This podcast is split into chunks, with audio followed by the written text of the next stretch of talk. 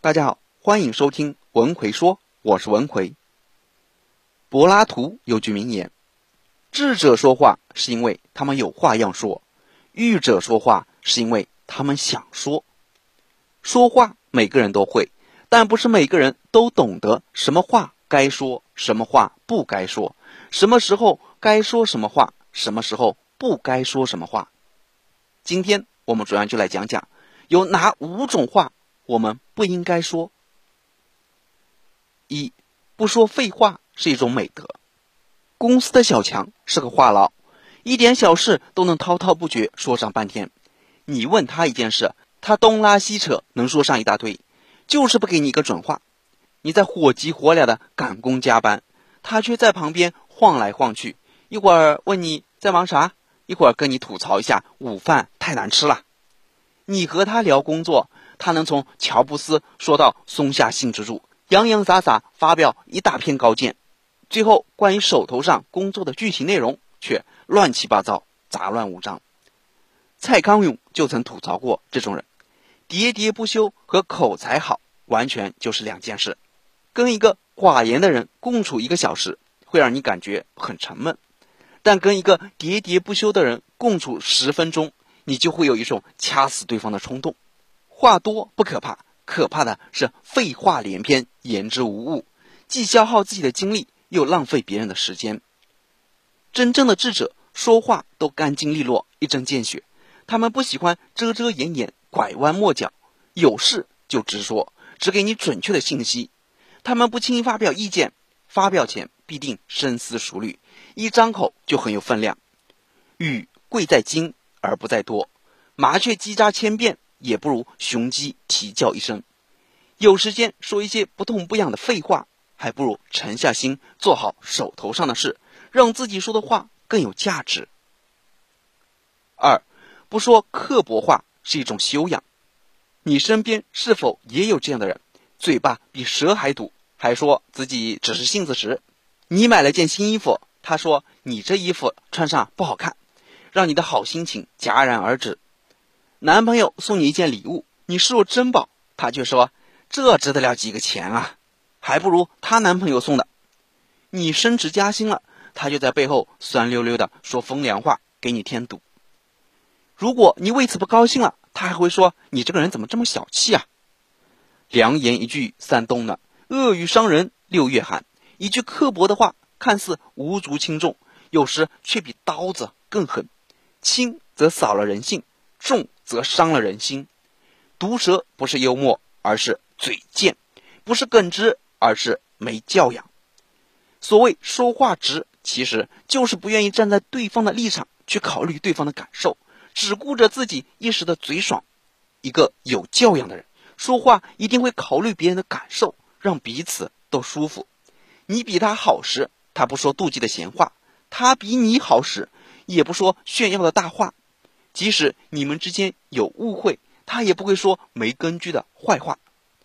说话刻薄的人，最后只会变成人人厌恶的孤家寡人。说话舒服的人，才能交到更多的朋友，收获更多的喜爱。三，不轻易许诺是一种尊重。《史记》里有个典故：“得黄金百斤，不如得季布一诺。”讲的是一个叫季布的人。为人言而有信，只要他答应过的事情，不惜万难也要做到。他的承诺比金子更值钱。只可惜现在像季布这样坚守承诺的人越来越少了。经常在酒桌上听到一些人高谈阔论，一会儿说自己的项目几千万，一会儿说自己认识哪个名人大款，有什么样帮忙的尽管开口。你若真找他帮忙，他拍拍胸脯，满口答应，让你放心。结果你眼巴巴等了半天，他却事后反悔，让人空欢喜一场。还有的人借钱时说工资发了马上还你，后来你不提这事儿，他也就忘了。你帮了他的忙，他说改天一定请你吃大餐，然后就没有然后了。这些看似都是小事，但日积月累下来，就会慢慢透支一个人的信誉度。喜欢吹牛的人，总会把牛皮吹破。满口谎言的人，终会被谎言反噬。如果承诺说过就忘，不如一开始就不要答应。如果誓言可以被随便打破，那么这个人就不值得信任。古人云：“诺不轻许，故我不负人；诺不轻信，故人不负我。”不轻易许诺，不胡乱吹牛，既是尊重别人，更是尊重自己。因为你许下的诺言，就是你最好的名片。四，不做无谓的争辩，是一种豁达。在讲第四点之前，我插一句：经常有学员问我，张老师，我说的话不好听，太直白，还总是在无意间就伤害到别人，我感觉自己的说话情商太低了，怎么办？前段时间，我针对这个普遍的问题，出了一个你的说话方式。决定了你情商高低的课程，主要是来提升你的说话情商，让你说的话别人都喜欢听，让你身边的人都喜欢和你在一起。想学习这个课程的朋友，可以微信搜索我的公众号“文奎说”，然后在公众号里回复“说话情商”就可以了。好，我们来讲第四点，不做无谓的争辩。有时候我们经常会遇到一些没有意义的争吵，让人烦不胜烦。记得有一次聚会，服务员送上来一个果盘，其中一个人说这是葡萄，另一个人立刻跳起来纠正说这是提子啊。两个人都不甘示弱，你一言我一语，从争论水果是什么上升到攻击对方无知没素质，搞得那次聚会不欢而散。后来大家聚餐时就再也没叫过那两个人了。心胸狭隘、目光短浅的人最喜欢和人争辩。他们为了争一口闲气，一点芝麻小事就揪住不放，得理不饶人，无理搅三分，白白浪费了大量的时间和精力，却争不出个所以然。林肯就曾说过：“任何决心有所成就的人，绝不肯在私人争辩中耗费时间。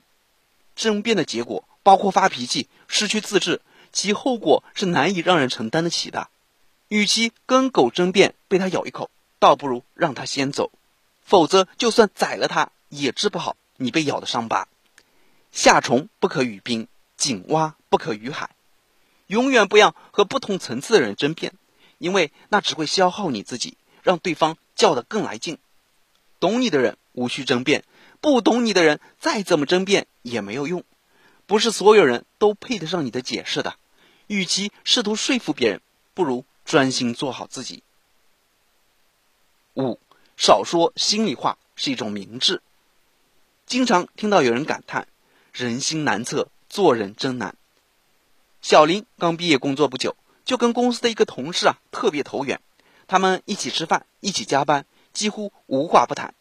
小林觉得同事就像大哥哥一样，把什么事都跟他说，自己工作压力啊，对同事领导的一些看法啊，想什么就说什么。没想到。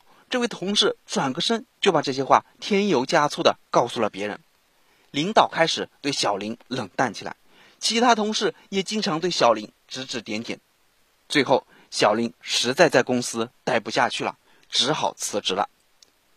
俗话说：“交浅切莫言深。”大部分的人际纠纷就是因为对不值得的人说了不该说的话。逢人只说三分话，未可全抛一片心。别像祥林嫂，逢人就说自己的不容易，别人只会看你的笑话；也别当傻白甜，把心里话和盘托出，那不是坦诚，而是愚蠢。如果不了解别人的心，那就要管好自己的嘴。不是所有人都能对你感同身受，不是所有人都愿意为你保守秘密。你的心里话只对值得信赖的人说，这不仅是一种明智，更是对自己的一种负责。